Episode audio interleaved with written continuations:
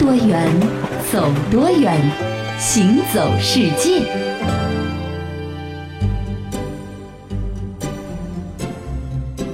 行走世界，大家好，我是一轮。各位好，我是贾云。贾老师啊，你说这天儿吧，也确实挺冷的啊。是啊，你看上海的这个纬度，其实和全球的很多国家相比的话呢，它已经不是处于那个非常冷的地方了。对，上海是温带地区，还没有到这种寒带地区，对吧？那我们放眼全世界来看的话呢，有这样的一个国家啊，大家可能对它呢并不熟悉和了解，但是这个国家的名字啊，它就是和寒冷紧密联系在一起，是不可分割的。叫什么？叫冰岛啊。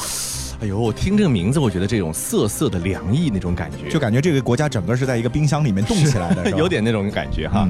那我们今天先来介绍一下吧，这个冰岛在什么地方呢？嗯，在欧洲最西北角的大洋深处，这也属于那种前不着村后不着店的地儿，对吧？这是一个海岛国家，它呢远离欧洲大陆，这个和英国还不一样，英国呢是离法国很近，是啊，它这个离欧洲大陆就远了那么一点点啊，距离北极圈呢却比较近啊，只有三百公里。啊，三百公里的话呢。基本上就属于上海到南京是正好就这个距离，哎，呃，如果说有这个跨海动车的话呢，很快两个小时就能到了。是到南京高铁一个小时，对吧？啊，开稍微慢一点吧，两个小时吧。两个小时是那，所以说呢，这个冰岛啊，也是全世界和北极最接近的国家之一了。嗯，很高的纬度呢，就使得冰岛国土啊有八分之一。都被巨大的冰川所覆盖，是一年四季都有的啊！甚至还为此呢流传出了一个笑话，说什么呢？说全冰岛啊，它只有一棵树，别的都给冻死了，形容这天气实在是太冷了，是吧？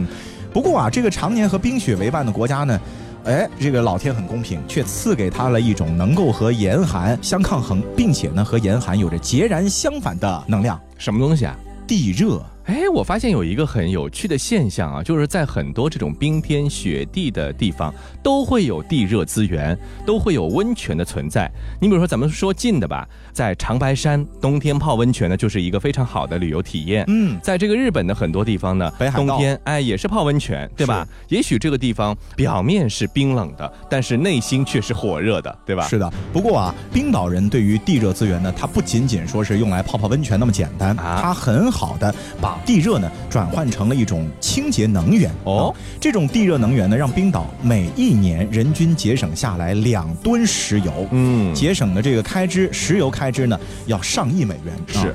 这种能量如果说用于发电的话呢，大致相当于三万座核反应堆的发电总量，让冰岛也是有望成为世界上的第一个完全使用清洁能源的国家。哎，确实非常的了不起。是，你想啊，这个地热它是从地底下冒出来的那种热量，对吧？如果说它离地面太近的话，这些冰川呢就会被融化。对，那你想，这个冰岛的地热一定很深。后来看了一下。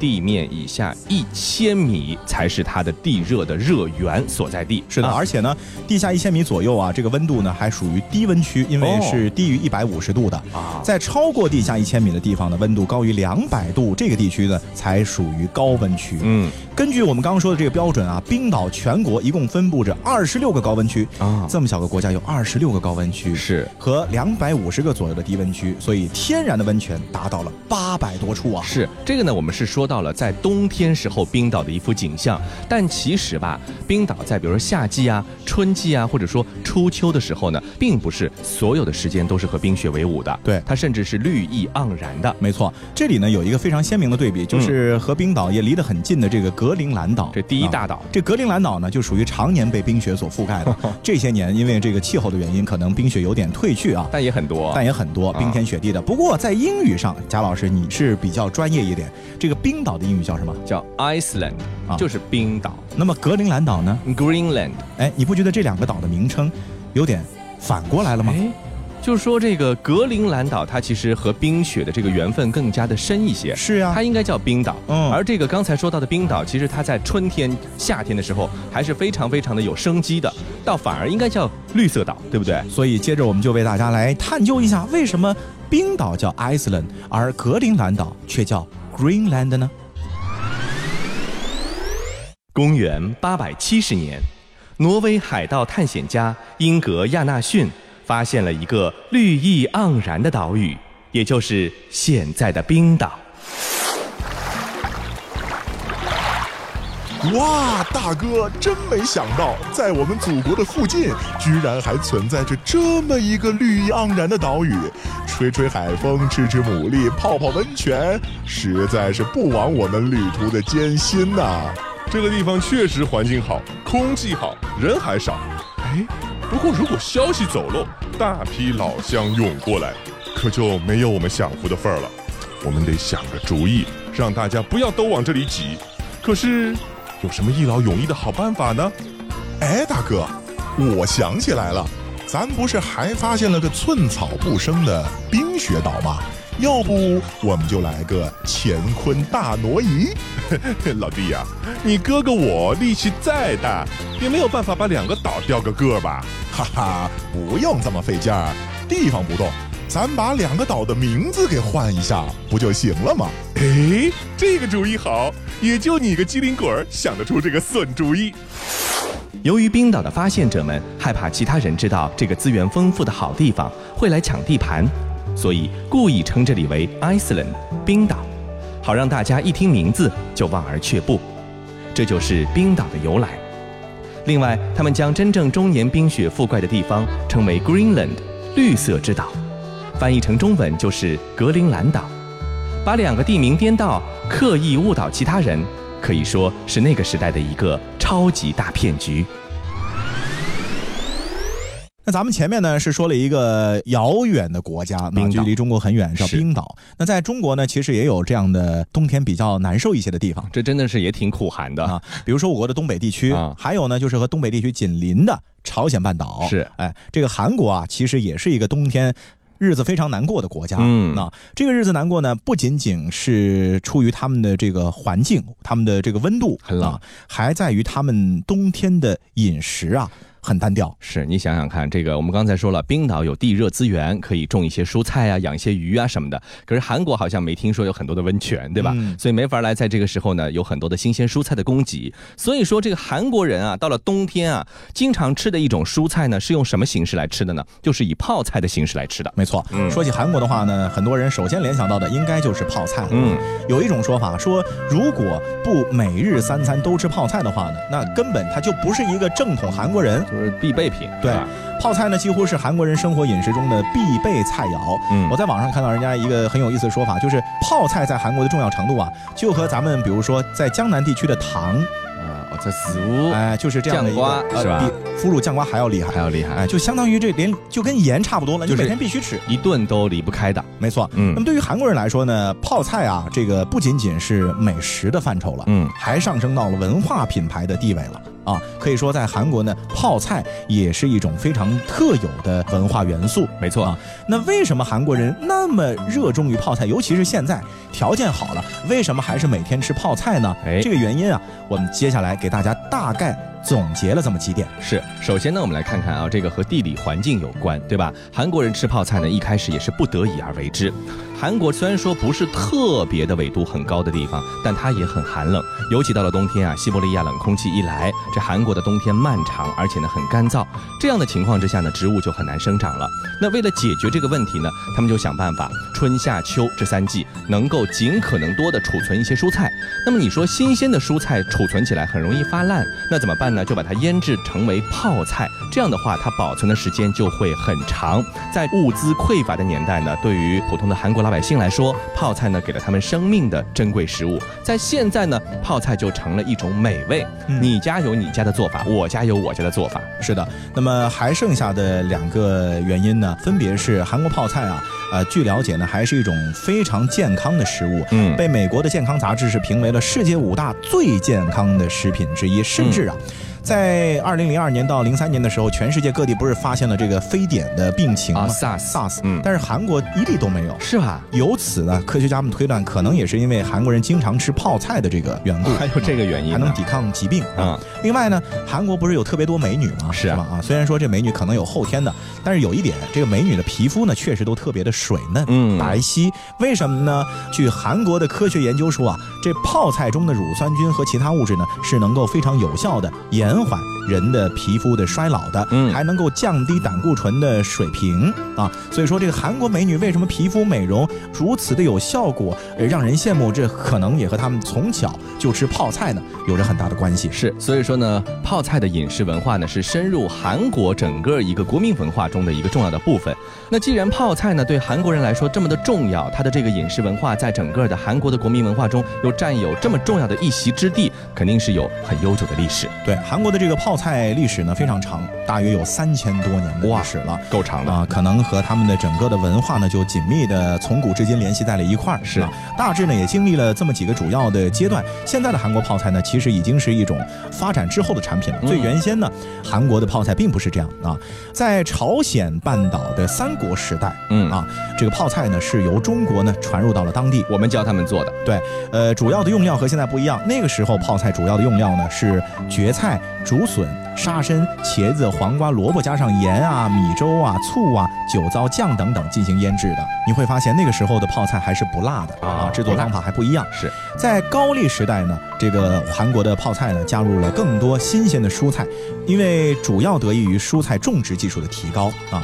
泡菜中分别加入了韭菜、水芹菜、竹笋等等的新鲜的蔬菜，并且啊，出现了用盐水腌制后同汤一起食用的泡菜汤，是在高丽时代被发明了出来。是到了朝鲜时代的末期呢，由于大量的种植，白菜啊就取代了萝卜、黄瓜和茄子，成为了最常用的泡菜的主要原料。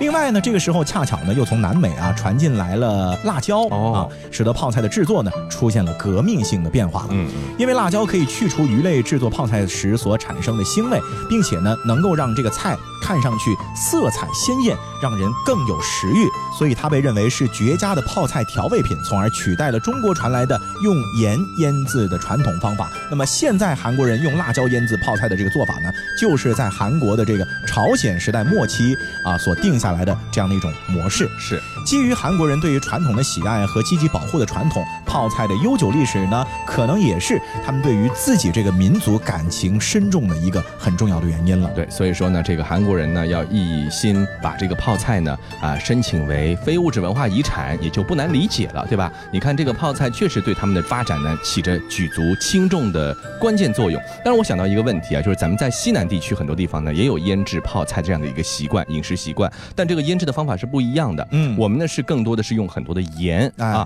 有的时候呢还会出现了很多的亚硝酸盐等有害物质。是，那它呢不但对人体没有好处，还有一些致癌的这样的一个基因在里头。嗯，所以我们是不是在这些方面啊，能够学一些健康的饮食方式、现代化的饮食习惯的一些改良，让我们呢吃的更加美味的同时，也更加的健康一些。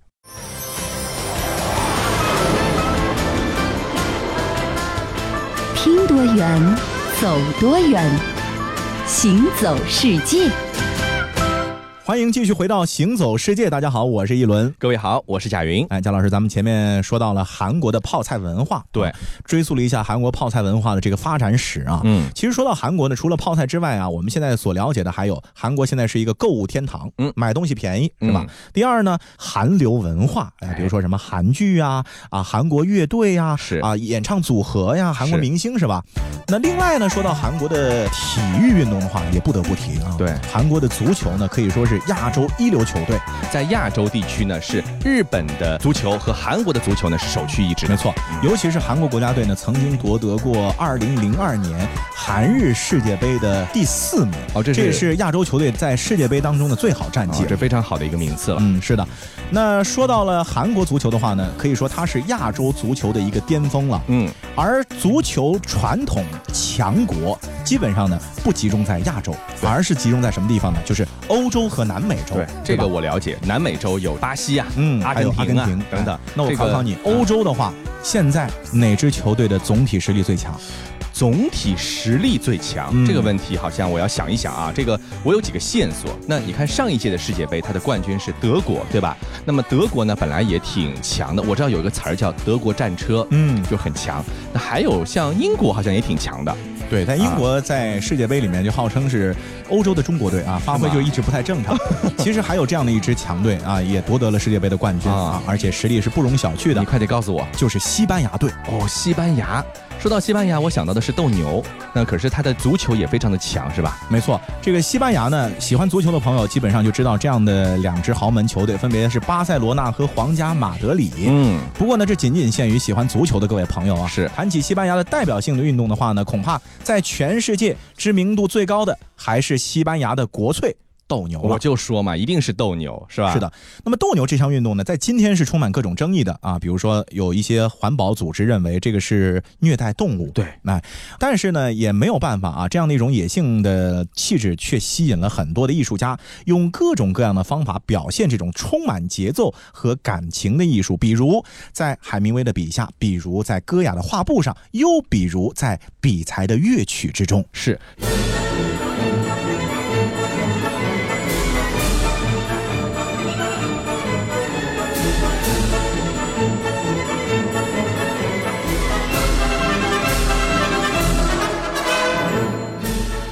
那其实呢，说到斗牛这个运动呢，也是源远流长的。这远到什么时候呢？远到阿尔塔米拉洞窟中的一个新石器时代人类先民的壁画，上面就有这个哎神牛搏斗的这个场景啊。后来呢，罗马的决斗场的表演等等，也是和斗牛有关的。那么这些呢，诚然不错。在美索不达米亚和地中海地区生活的古代很多的民族中呢，普遍都能够找到所谓的公牛崇拜的痕迹。但如果把现代的西班牙斗牛简单的溯源到这个时候呢，就像把现代足球和中国古代的蹴鞠联系在一起一样，这有一些牵强的感觉。这实际上呢，现代斗牛运动的直接来源呢，是在中世纪的时候，是从中古时代。西欧两种最流行的贵族运动——狩猎和骑士比武，这两件事情呢结合演化而来的。咱们先来说一下这个狩猎。嗯，狩猎呢可以说是人类最古老的生存手段之一了，也是西欧中世纪的时候啊，骑士们在社会生活当中的一个很重要的娱乐和社交活动。嗯啊，由于这个狩猎呢具有军事训练的实战性，还能够满足骑士们从物质到精神很多方面的需要，所以也使得欧洲的骑士们啊。对于这个狩猎是非常热衷的，嗯，打猎的人啊有这样的一个兴趣和爱好。就是说，他们喜欢更难的动物啊，更不容易打到的动物。是你比如食草动物和食肉动物相比的话，食草动物就很好对付，是对吧？那么在食肉动物当中呢，一般我们会觉得，比如说熊是特别力量的、很难对付的动物。是，可是实际啊，在这个野外环境当中啊，熊很聪明。嗯，它只要是闻到了人的气味，或者说听到了人的动静啊，它一般不会选择跟你正面战斗，是，它就赶紧跑了。是，不过有这样的一种动物啊，在欧洲它很轴，哎，见了人之后非但不跑，还直接冲过来。那是什么？就是。欧洲当地的伊比利亚野牛哦啊，尤其是野生的这个公牛啊，又强壮，脾气又暴躁，是，所以呢，也是成为了那个时代西欧骑士们非常重要的、非常具有挑战性的目标了。嗯啊，呃，这是狩猎，对吧？那刚才还说到了骑士比武，这骑士比武呢，在十一世纪左右的法国，是贵族们发明了骑士比武这样的一个游戏，并且传播到了欧洲的各国。这个特殊的竞技娱乐呢，在磨练战斗技能的同时呢。还可以在大众面前展示自己的勇气和技巧，赢得臣民们的敬仰。一举两得。那你看早期的比武呢？规则很简单，参赛者呢使用实战武器纵马而战。这竞技场呢几乎和真正的战场无异，伤亡事故呢也是非常的普遍的。所以说后来觉得这种东西太没有必要的这种浪费生命、浪费金钱，助长这种贪婪和骄傲的习气。这个活动呢后来也是遭到了历代罗马相关部门的一个屡次颁布禁令的结局。是的，后来啊，聪明的西班牙人就发现了。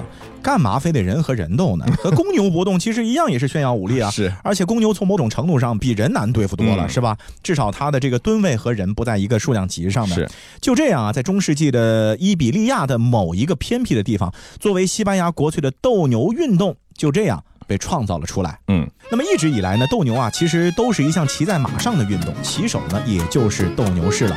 他会用高超的技艺控制马匹，引斗公牛，然后用长矛将公牛刺杀。这个表演过程当中呢，虽然说有一些徒步的助手啊，会用白布在一旁分散公牛的注意，但是主要的表演和最重要的环节呢，都是由马上的骑士来完成的。嗯，可是。